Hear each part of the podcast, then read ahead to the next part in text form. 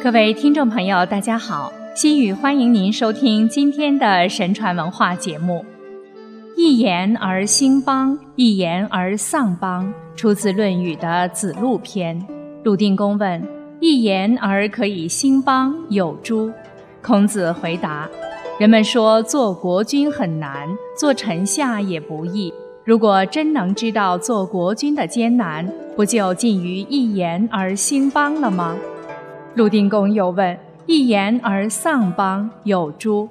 孔子说：“人们说我做国君没有别的快乐，只是我说什么话都没有人敢违抗我。如果说的话正确而没有人违抗，不也很好吗？如果说的话不正确而没有人违抗，不就近于一言而丧邦了吗？”这里孔子认为，如果君主知道为君难，出言必会谨慎。战战兢兢，如履薄冰；知道为臣不易，就会礼遇臣下，广开言路，虚怀纳谏，而不会暴力自衰。这样君臣同心，国家有治，就等于一言兴邦。反之，如果君主刚愎自用，独裁专制，那么如果这个君主说的对，倒也罢了；如果说的不对，没人敢提出反对意见。臣子投其所好，阿谀奉迎；直臣进谏，则忠言逆耳难听，最终就要自食恶果。这样就等于一言丧邦，也就是决策者的言行关系到国家兴亡，不可不慎。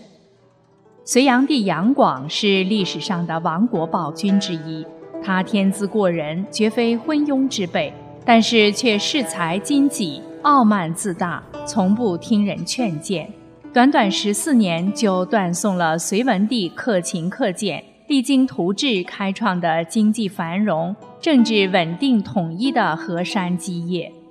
他曾公开对虞世南说：“我生性不喜人劝谏，如果是达官还想进谏以求官，我更不能饶他；如果卑贱世人，我还可以饶他，但绝不让他出人头地。”你记住吧，甚至还说有见我者，当时不杀，后必杀之。隋炀帝继位不久，就大兴土木，赏赐无度，追求享乐，四处游玩。一些忠直大臣担心这样下去将不利于隋朝的长治久安，纷纷劝谏或议论，希望他改正过来，但却都遭到隋炀帝的诛杀。大业三年。炀帝下诏收集北齐、北周故越人及天下散越。太常卿高颖劝谏说：“此乐久废，现在要征集，恐怕那些没有见识的人会放弃原来的正宗，而追逐这些末流，相互教习传播开来。”炀帝听了很不高兴。为了向突厥启民可汗炫耀富有，炀帝令人制造大帐，可容纳数千人。在帐内设宴款待启民可汗及其部落人众，又赏赐启民帛二十万段。炀帝还下诏征发丁南百余万，修筑长城。宰相苏威直言劝谏，炀帝不听。高颖、贺若弼、宇文弼等人都极力劝谏，炀帝扣上诽谤朝廷的罪名，把他们全部处死。大业十二年，隋炀帝的暴政已激起天怒人怨，农民大起义的烈火在四处燃烧，可是竟无人敢向炀帝讲真话。而此时，炀帝还打算从洛阳到江都去游玩。有后卫大将军赵才劝谏说：“如今百姓疲劳，府藏空竭，盗贼风起，禁令不行，希望陛下回京城，安定黎民百姓。”炀帝勃然大怒，将赵才逮捕下狱。建节卫仁宗是个小官，上书急谏，当天就将他在朝堂上斩杀。炀帝一行走到泗水，奉信郎王爱人又上表请示还京城长安。炀帝杀掉他后，继续前进。到了梁郡，郡上有人拦住车驾，上书说。陛下若是去了江都，天下就不再是陛下所有了。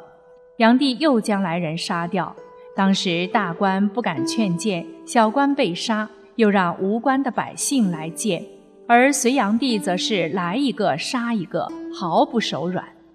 不久，宇文化及等人发动政变，将隋炀帝勒死在江都宫中，隋朝随之灭亡。但炀帝至死也没有反思己过。当反叛他的亲信马文举等要杀他时，他还问：“我有何罪，该当如此？”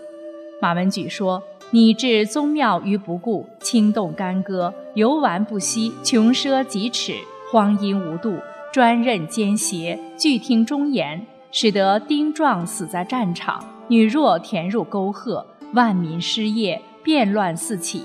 你还能说没有罪吗？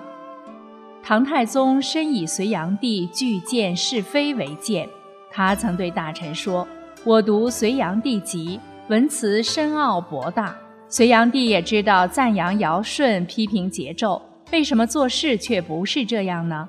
魏征回答说：“自古以来，人君为难。”只因为出言继承善恶，如果人君出言后能听一听臣下对自己过错的劝谏，国家就会兴盛；若出言后只想让人服从，国家就会灭亡。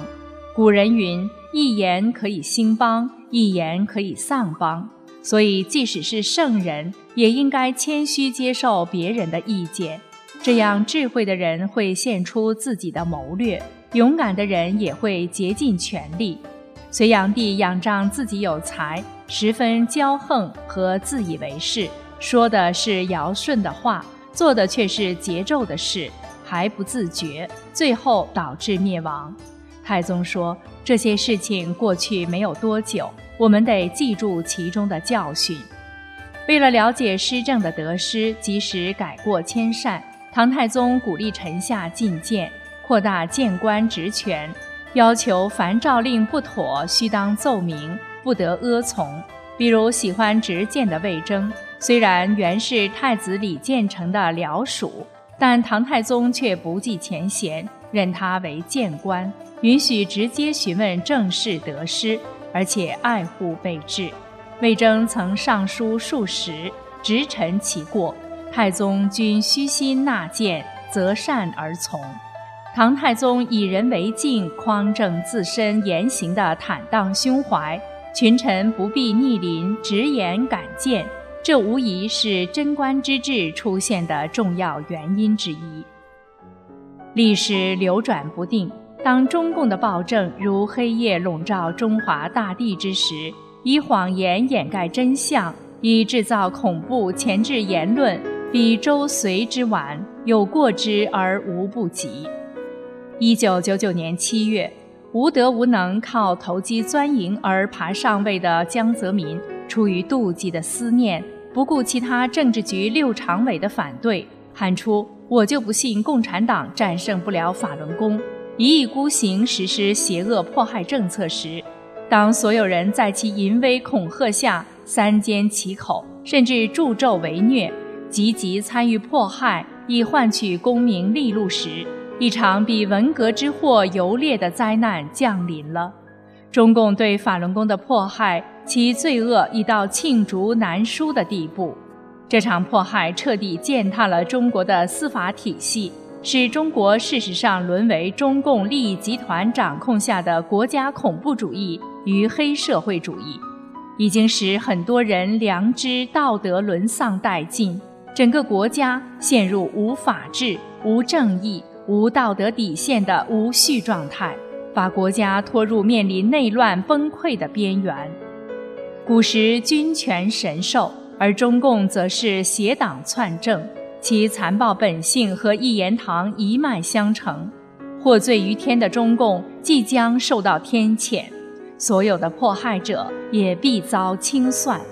望明智者以史为鉴，在这历史巨变前夕的紧要关头。快寻真相，兼听则明，在即将到来的大灾难中平安度过。好，听众朋友，又要跟您说再见了。心语感谢您的收听，我们下期节目再见。